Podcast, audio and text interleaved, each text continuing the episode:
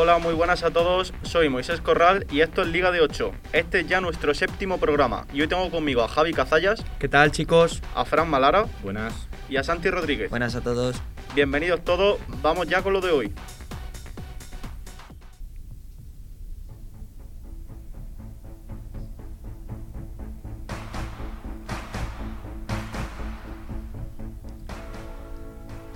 Esta temporada posiblemente estemos viendo una de las ligas más igualadas que se recuerden. La distancia entre posiciones europeas y el que marca el primer puesto del descenso es de apenas 5 puntos.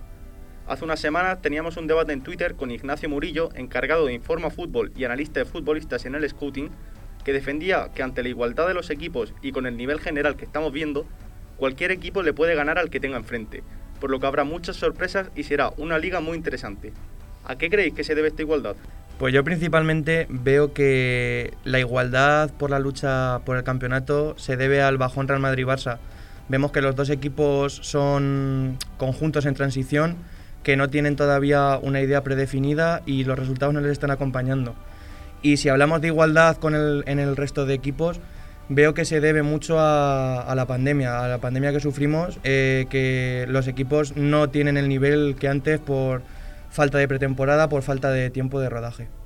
Yo coincido con Javi sobre el bajo nivel de los grandes de la liga y añado las grandes incorporaciones del Atleti con la llegada de Suárez, el gran desarrollo juvenil de la Real Sociedad y el gran estado de forma de un recién ascendido como es el Cádiz que provocan esa rivalidad en lo alto de la tabla. Sí, además del bajón de Barça y Madrid, yo también quiero mencionar y destacar eh, el subidón que han pegado equipos que se supone que deberían ser de media tabla, como pueden ser la Real o el Villarreal, y que aunque en principio deberían estar luchando por Europa, Europa League, están luchando por la liga y parece que lo van a estar haciendo hasta el final.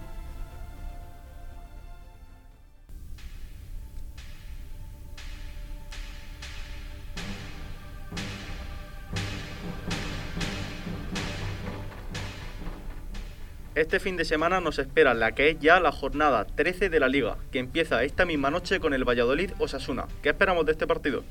Pucelanos y Navarro se jugarán el salir del descenso en Zorrilla. Los de Sergio intentarán volver a ganar tras caer ante el Atlético a domicilio y los de Arrasate reencontrarse con la victoria tras cinco partidos. El sábado lo arrancamos con un Valencia Athletic. Mestalla acoge un duelo directo en el que ambos equipos llegan empatados a 13 puntos. Los vascos, con un partido menos que su rival, buscarán escalar puestos en la clasificación frente a un Valencia que quiere mejorar la imagen dada en las últimas jornadas. Y lo seguimos con un Getafe-Sevilla. Partidazo en el Coliseum. El conjunto madrileño pretende volver a la senda de la victoria tras más de dos meses después, frente a un Sevilla que se encuentra en un gran estado de forma y quiere seguir subiendo puestos en lo alto de la tabla. En el norte nos espera un Huesca a la vez. Una semana más, los ocenses irán a por su primera victoria de la temporada, mientras los de Machín llegan al encuentro tras conseguir cinco puntos ante Real Sociedad, Real Madrid y Valencia en las últimas tres jornadas. Y cerramos el sábado con el partido de la jornada, Real Madrid Atlético de Madrid.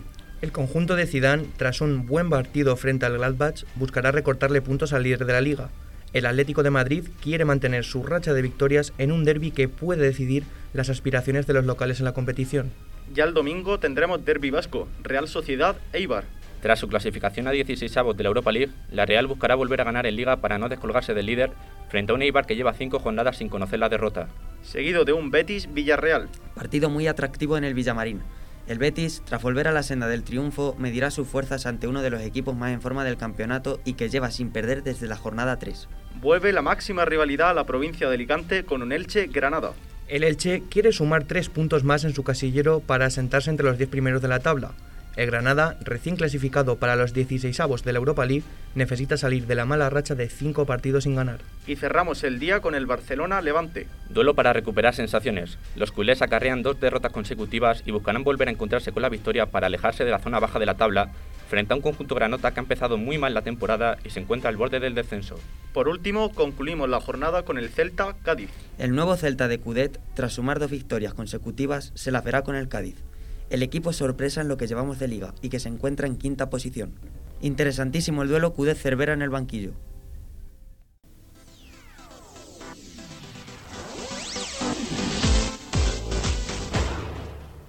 En esta ocasión os traigo varias declaraciones que he recopilado a lo largo de la semana y que me gustaría que debatiésemos entre todos. Para empezar, nos vamos a ir hasta Cádiz porque, más allá del resultado contra el Barça del que al final del programa hablaremos, nos centraremos en algunas de las declaraciones que dio Álvaro Cervera sobre los árbitros.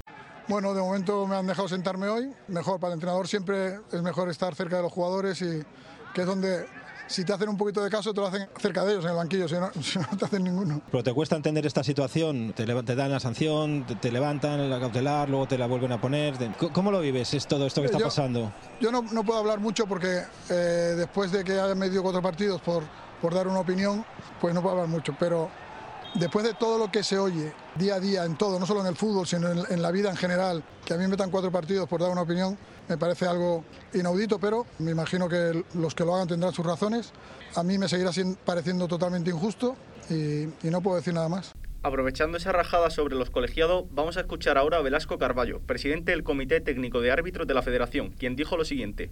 La manera de ponderar los aciertos es reconocer los errores. Hemos dicho que hemos cometido 23 errores en penaltis, hemos dicho que no hemos mostrado 54 tarjetas amarillas, hemos dicho que de las que hemos mostrado 25 no deberíamos haberlas mostrado. También hemos dicho que pensamos que el VAR ha intervenido en una ocasión de esas 52 y no debería haber intervenido y cuatro ocasiones donde pensamos que el VAR debiera haber intervenido pero no ha intervenido. La suma nos salen que hemos reconocido en esta rueda de prensa pues casi 200 errores. ¿Qué valoración tenéis sobre los árbitros de primera división?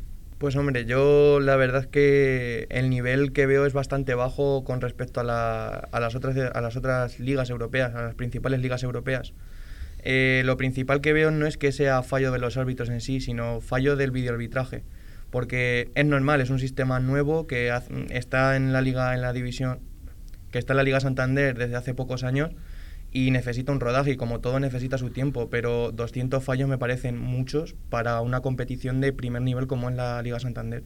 Yo considero que a pesar de que ha habido fallos y por ejemplo la sanción a Cervera me parece demasiado grande para lo que debería ser, esta temporada los árbitros lo han estado haciendo bien, por lo menos en los partidos que yo he visto, y yo creo que los errores vienen más derivados de tener que consultar el VAR y al ir a consultar el monitor cambiar la opinión. Por ejemplo, me acuerdo del penalti del Engleta Ramos, que quizá en principio no es penalti, pero al ir a revisarlo el árbitro se ve obligado a cambiar ya eh, lo que había decidido en un principio. Y también me acuerdo de una jornada antes, en un partido Betis Real Sociedad, un penalti que le hace Lenormand a Sanabria, en el que el árbitro pita penalti y era penalti claro. El VAR le manda al colegiado ir a revisarlo y una vez va a revisarlo cambia el veredicto y como que eso condicionó el resto del partido. Así que en resumen yo considero que la actuación de los árbitros ha estado bien hasta este momento. Yo coincido con mis dos compañeros. Yo creo que la actuación de los árbitros hasta en lo que llevamos de temporada eh, es buena. Lo único malo es eso, que es inaceptable que con la ayuda del VAR se cometan tantos errores. Me acuerdo perfectamente del, de un fuera de juego posicional que le pitaron al Levante en el descuento, que había sido gol y le daba, le concedía la victoria y el colegiado eh, revisó el monitor del bar y junto con los que estaban en la sala labor eh, decretaron que era fuera de juego. Yo creo que es algo inaceptable en una categoría así y que no podemos continuar con esos fallos. Pero vosotros creéis que con más de 200 fallos en la primera división española se puede catalogar como de buena temporada lo que están haciendo los árbitros? Es que sin ir más lejos el nivel en la Champions cambia radicalmente respecto al que tenemos en la liga además de la forma de arbitrar, porque es que, por ejemplo, las manos en las Champions eh, se arbitran de una manera distinta a como se arbitran en la Liga. Yo creo que es como tú dices, eh, los equipos españoles están acostumbrando al arbitraje que tenemos en la Liga y cuando van a Europa hay acciones en las que se piensan que se va a pitar igual y no es así y se quejan porque están acostumbrados a otra cosa. Lo que quiere decir es que el arbitraje en España debería, como están haciendo, reconocer sus errores, lo primero, que por esa parte chapó, y después intentar corregirlos, intentar que esos 200 fallos no fueran ninguno, porque es que es como dice Fran, con el, con el videoarbitraje se supone que está para que no haya ningún tipo de fallo, pero es intolerable que haya tantos, tantos fallos en, en, una liga de primera categoría. Pero también es verdad que la mayoría de los fallos eh, que ha mencionado Velasco Carballo vienen en jugadas en las que el VAR no puede intervenir. Y los fallos eh, en el mundo del arbitraje es algo constante, siempre ha pasado y yo creo que seguirá pasando y yo creo que es parte del juego también. Es que aunque se pierda mucho tiempo, mientras llega la jugada, el VAR podría intervenir. En verdad ellos son los culpables, los verdaderos culpables de que se produzcan estas polémicas. Porque cuatro tíos que están viendo la, eh, una acción 80 veces, que la pueden ver repetidas 80 veces, los cuatro árbitros que están en el terreno de juego no tienen culpa de nada. No creo que se pierda demasiado tiempo para decirle, oye, ve a mirar esta acción, puede ser amarilla o te equivocado o tal. Yo creo que los árbitros también están muy condicionados por eso mismo, por las polémicas que está, por tantas polémicas que está habiendo. Se me viene a la cabeza, por ejemplo, el año pasado, después de la pandemia con el Real Madrid, cuando se le pitaban tantos penaltis que la mayoría eran. Yo pienso que hubo muchos que no se pitaron por el miedo de los árbitros a decir, joder, voy a pitar otro penalti más gracias al VAR, cuando es penalti. A lo que me refiero es que muchas veces los árbitros están muy condicionados por lo que puede venir después de pitar una acción u otra, que si no estuviera el VAR y si no hubiera tanta polémica alrededor, lo pitarían perfectamente.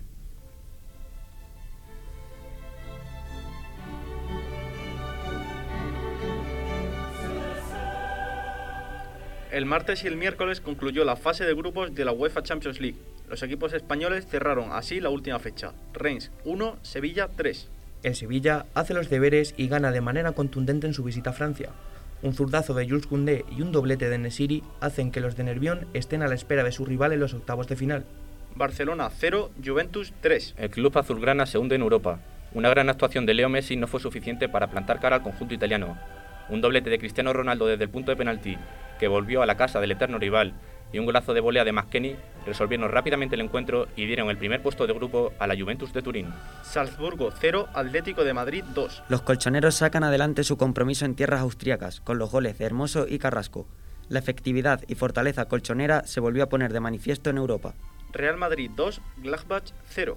El Real Madrid gana su último partido de fase de grupos y pasa a las eliminatorias como primero.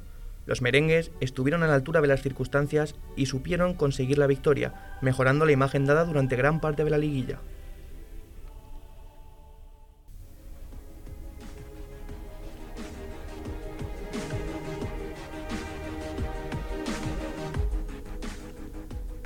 En lo que a la Europa League respecta, también se finalizaron los grupos, aunque el partido del Villarreal se aplazó por motivos de COVID. Vamos con el PAUC 0, Granada 0. Partido sin goles para cerrar la fase de grupos en el que se le escapa la primera plaza al Granada. Lo intentaron durante todo el partido de los nazaríes, pero faltó chispa arriba para transformar las ocasiones. Siguen recuperando sensaciones, pero se irán al bombo de la muerte. Y el Nápoles 1, Real Sociedad 1. El dominio de los de Alguacil no pudo traducirse en goles hasta el minuto 91, cuando consiguieron el ansiado punto que les daba el pase a la siguiente fase. Buenas sensaciones y gran partido de todo el equipo que quizás mereció una recompensa mayor.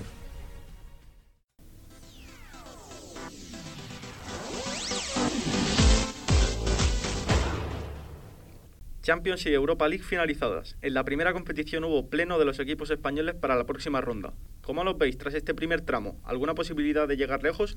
Bueno, yo creo que el Fútbol Club Barcelona no va a tener muchas posibilidades de llegar lejos, más teniendo en cuenta que ha quedado segundo de grupo y que le va a tocar algún coco. Con los equipos con los que mayores posibilidades le vería de pasar, quizá el Chelsea y el Borussia Dortmund, pero con el resto yo creo que el Barcelona parte en clara desventaja. Pues yo el Real Madrid, al contrario que el Barça, veo que ha hecho mala fase de grupos, pero sin embargo ha acabado como primero, lo que le puede facilitar un poco el camino a una hipotética final. Con, el, con este equipo de Zidane tengo sensaciones encontradas. Veo que eh, no se le puede dar por muerto nunca, como hemos visto durante toda su historia, pero que si sigue, si sigue manteniendo el, el juego que hizo contra el Borussia Mönchengladbach, veo que puede llegar lejos, pero si juega, por ejemplo, como contra el Shakhtar, no veo que pueda llegar muy lejos. El Sevilla, por mi parte, y sintiéndolo mucho para los aficionados hispalenses, eh, no creo que puedan llegar lejos. La derrota frente al Chelsea le condenó en el segundo puesto de su grupo y la única posibilidad que veo para que avancen a los cuartos de final es que le toque la Cenicienta, el Dortmund, que fíjate si es ya un equipazo, y que tengan la suerte de que Haaland, la estrella, tenga un mal día en los dos partidos y no enchufe ningún gol. Pero lo veo demasiado difícil para el conjunto andaluz. Sí, aunque el Atlético también se ha quedado encuadrado al final en ese bombo de los subcampeones de grupo, yo creo que de los tres equipos españoles que ha quedado ahí puede ser un poco el que dé más la sorpresa porque por todos he sabido que el Atlético ante rivales grandes se crece y por ejemplo yo creo que ante un Bayern, ante una Juve puede dar mucha más guerra que el Barça o el Sevilla en estos momentos. ¿Y al Europa League cómo veis a los españoles? Pues para mí la verdad es que el Granada ha dado la gran sorpresa. Un equipo ascendido a Primera División hace dos temporadas, que es su primera campaña en Europa, veo que demasiado ha hecho clasificándose. También es verdad que empezó muy bien, que eso es lo que le ha dado la posibilidad de estar en el, en el bombo para los 16avos. Y que luego ha tenido un pequeño bajón, pero bueno, es entendible puesto que es un equipo nuevo que no tiene tanta plantilla como para saber llevar Liga y Europa, pero chapo por el Granada. El Villarreal es el único de los tres equipos españoles de esta competición que se encuentra en la mejor situación. A pesar de tener un partido menos, el conjunto de Emery es primero de grupo, así que se puede enfrentar a rivales eh, de poca calidad, como el Wolfsburger o equipos así que no desconocidos y el conjunto de Emery tiene plantilla y grandes jugadores para poder llegar lejos. Yo lo asociaría al Sevilla del año pasado. Sí, aunque la Real Sociedad al final ha quedado clasificada como segunda de grupo, mm, yo creo que puede avanzar a la siguiente fase porque los rivales que hay en el bombo primero, sí que es verdad que hay algunos que son muy fuertes, pero mm, tampoco está lleno de cocos como sí que está el de la Champions. Y la Real Sociedad es uno de los equipos que mejor juega al fútbol no ya solo en España, sino yo creo que en Europa también.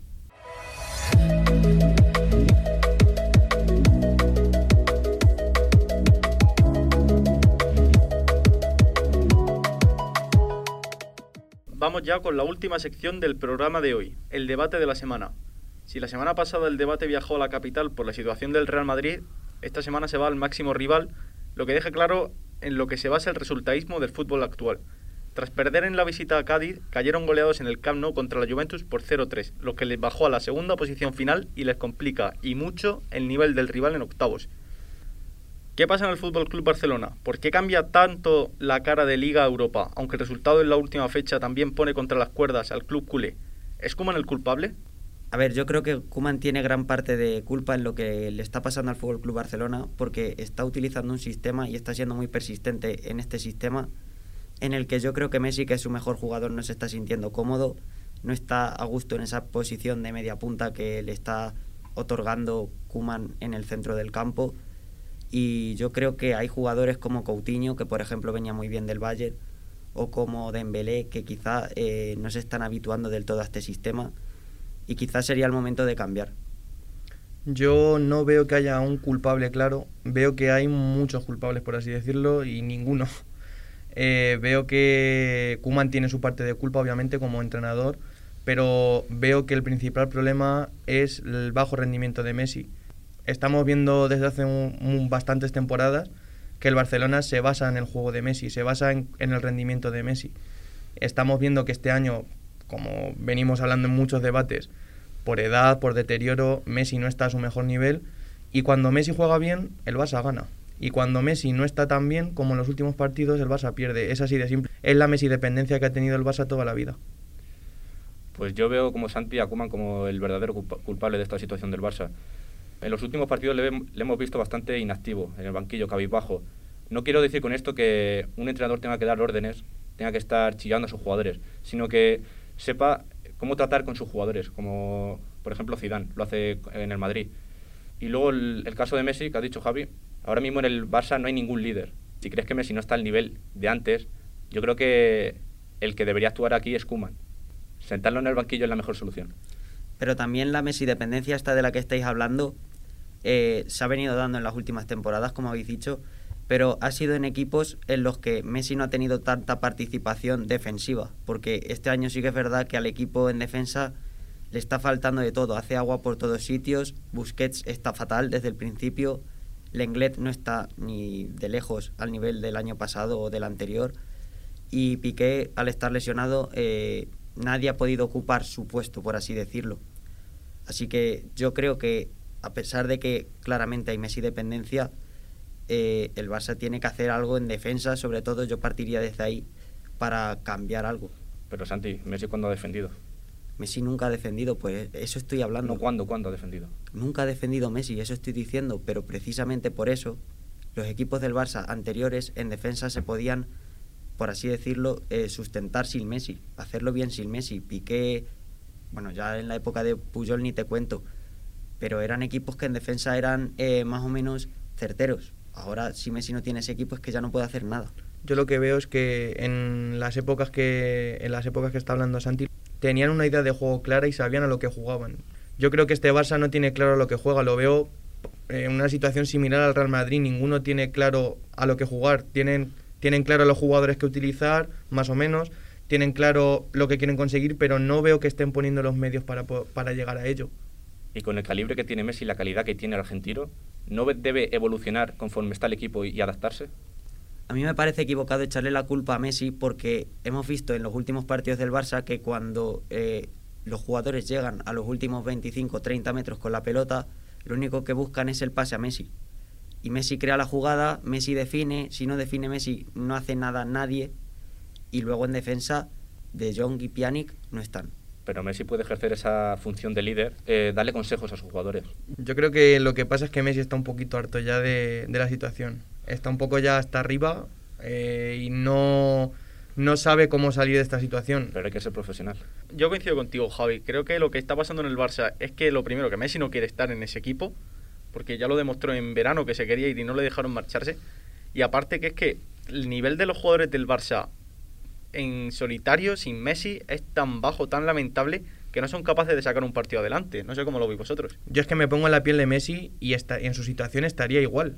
Un jugador que lo ha ganado todo, que ha visto a este equipo ser invencible y ver ahora que te puede llegar un Cádiz, un recién ascendido, te pinta la cara, que te llega la Juve, que ni de lejos está en su mejor forma, está empezando a tener un poco de rodaje el equipo de Pirlo, y te pinta la cara en tu estadio y es que te tiene que quemar por dentro y eso poco a poco va quemando, va quemando, va quemando y es como tú dices, muy un jugador que no quiere estar en este equipo que ya lo ha demostrado y está deseando que acabe el año para irse. Y es que más allá del nivel que, de que pueda tener el equipo al que se esté enfrentando, es la imagen que está dando el, el propio Fútbol Club Barcelona, con jugadores como Griezmann, como Dembélé, como Coutinho, que lo ha mencionado antes Santi, que Coutinho venía del Bayern de Múnich en modo bestia, hablando claro, y ha llegado al Barça y después de un mes en el que a lo mejor ha sobresalido más, se ha puesto al mismo nivel que sus compañeros y ha dejado de ser importante, de ser decisivo.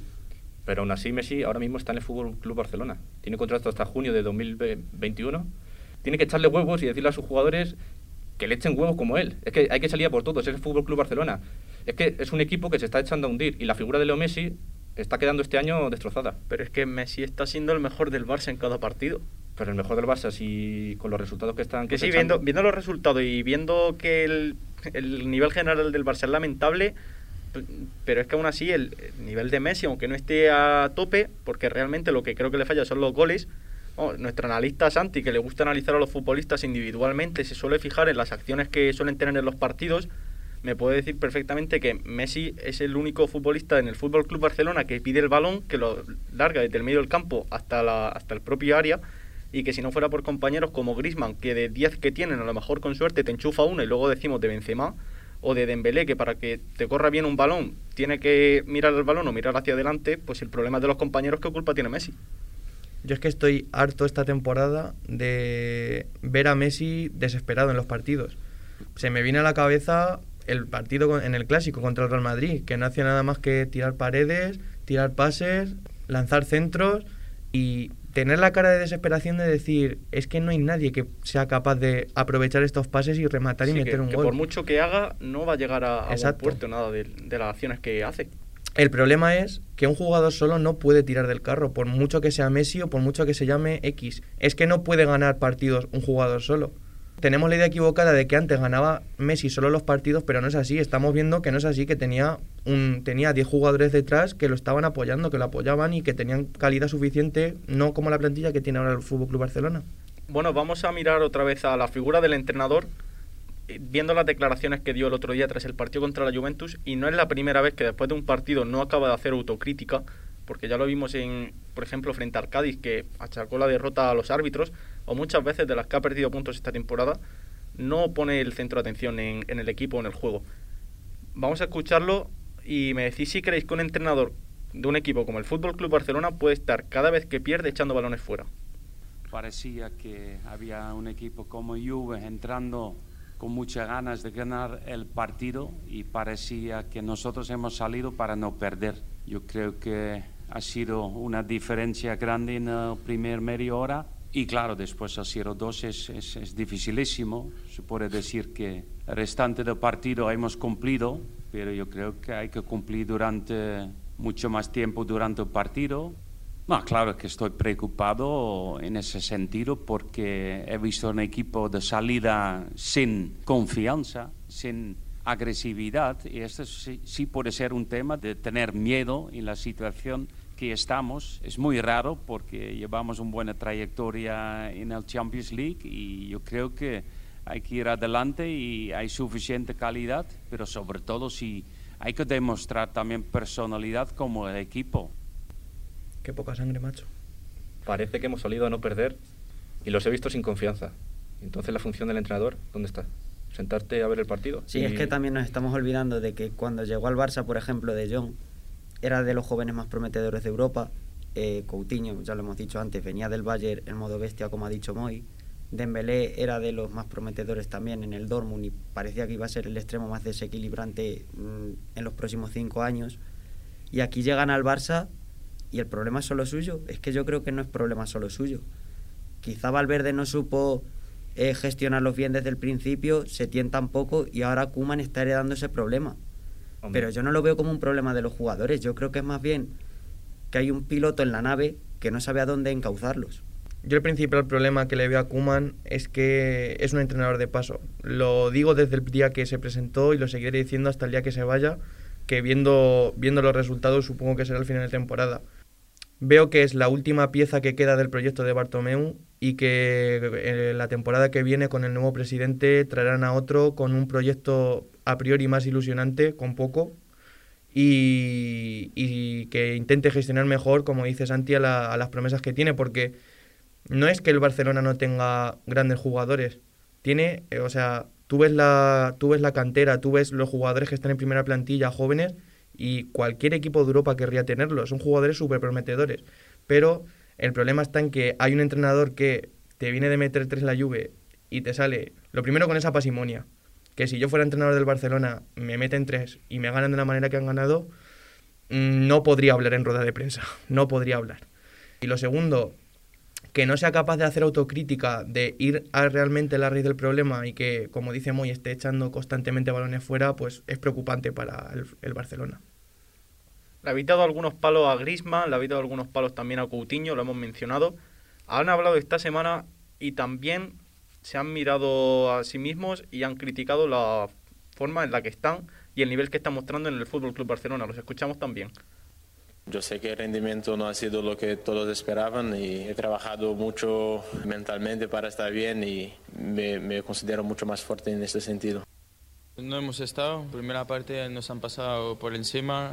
Falta de, todo, eh, de ganas, de actitud, de, querer correr, de querer eh, defender, de atacar, eh, todo, todo, todo, todo mal. Segunda parte ellos pues tenían la ventaja de tres goles y y pues más fácil para nosotros, ¿no? Arriba, pero mal, mal día, mal partido y, y poco más. ¿De quién va a ser la culpa si somos los que juegan, no? Eh, somos nosotros y hay que, hay que trabajarlo y nada, mejorar, eh, querer trabajar, querer jugar, querer todo, de todo y, y solo con eso vamos a, a ir para adelante, si no, la única manera es eh, dejarlo todo de un lado y trabajar y nada más. Eh, tenemos un partido ahora el domingo y hay que ganarlo porque si no se nos complica aún más. Y ya está. Eh, hoy, hoy ha sido una imagen muy, muy fea, yo creo, para nosotros, para la gente, para la afición y nada. Para mí son futbolistas que tanto uno como el otro deberían de estar tirando del carro desde el primer día en el que llegan, pero a los que veo que les falta como actitud, como cierta actitud para ser los líderes del Barça, porque ahora tú escuchas a Griezmann, por ejemplo, y no lo veo enfadado, no lo veo con ganas de decir, joder, vamos a ganar. Es que como que si le diera igual. A mí me parece bastante llamativo que Griezmann haya hecho más autocrítica que Kuman, porque escuchando sus declaraciones, aunque como tú dices no esté enfadado, esté tranquilo, pero ha hecho bastante más autocrítica que el entrenador. Lo segundo, hilando con la pregunta que has lanzado, eh, yo veo que el gran declive de Griezmann viene cuando ficha por el Barcelona, por el hecho de que Griezmann en el Atlético de Madrid era el líder, era el número uno, era la cara del Atlético, era el jugador franquicia, y ha llegado al Fútbol Club Barcelona y ha visto que no es así. Pero un jugador que a mi parecer tiene tanto ego como Griezmann, eh, que ya se veía candidato al Balón de Oro, llegar y chocarse con la realidad de que el jugador franquicia en el Barcelona es Messi y por muy mal que esté como le estamos viendo va a seguir siendo Messi, veo que poco a poco le va quemando y no va a llegar a ser ni de lejos el jugador que fue en el Atlético de Madrid. Bueno, la autocrítica que ha hecho, como dice Moy, riéndose, sin ganas, Yo no creo que tenga mucha ilusión en darle la vuelta Sí, pero, a esto. pero por lo menos ha hablado claro, no ha, no ha lanzado balones fuera de no, lo tendremos que mirar, no, ha sido claro, ha dicho hemos jugado mal, no hemos sabido gestionar el partido desde el principio y somos los responsables. Eh, a eso es a lo que me refiero con autocrítica, así se puede llamar autocrítica. Sí, pero yo creo que Griezmann de todas maneras no hizo mal partido contra la Juve. O sea, yo veo mucho más responsable a Coutinho que a Griezmann del partido, porque Coutinho sí que es verdad que en el centro del campo es que no apareció. Y Griezmann estaba de delantero centro y los pocos balones que le llegaban eran balones muy forzados a los que no podía llegar bien, no recibían posiciones cómodas. Y aún así fue de los que salió a dar la cara, un jugador que en teoría, eh, al estar solo un año en el Fútbol Club Barcelona, no debería salir a dar la cara. Y yo creo que eso es de valorar que haya tenido el valor de salir delante de los medios y decir, pues mira, estamos haciendo esto mal y tenemos que echarle más ganas, correr más y tal. Hombre, el, va- el valor creo que va dentro de su sueldo también. Es de los que- más veteranos, por así decirlo. Y aparte, creo que nos estamos mal acostumbrando a que las grandes estrellas no den la cara cuando creo que es lo normal. O sea, para, para empezar debería, para mí, debería salir Messi a hablar. Pero ya que sabemos que Messi no va a salir a hablar, mm, de nada me sirve que a lo mejor salga un canterano o un jugador mm, que no tenga tantos galones en el vestuario como se supone que tiene Griezmann.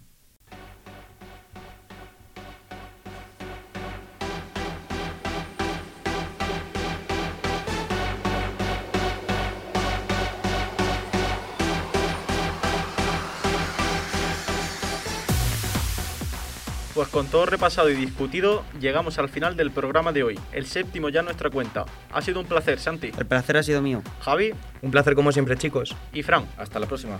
Hasta la semana que viene.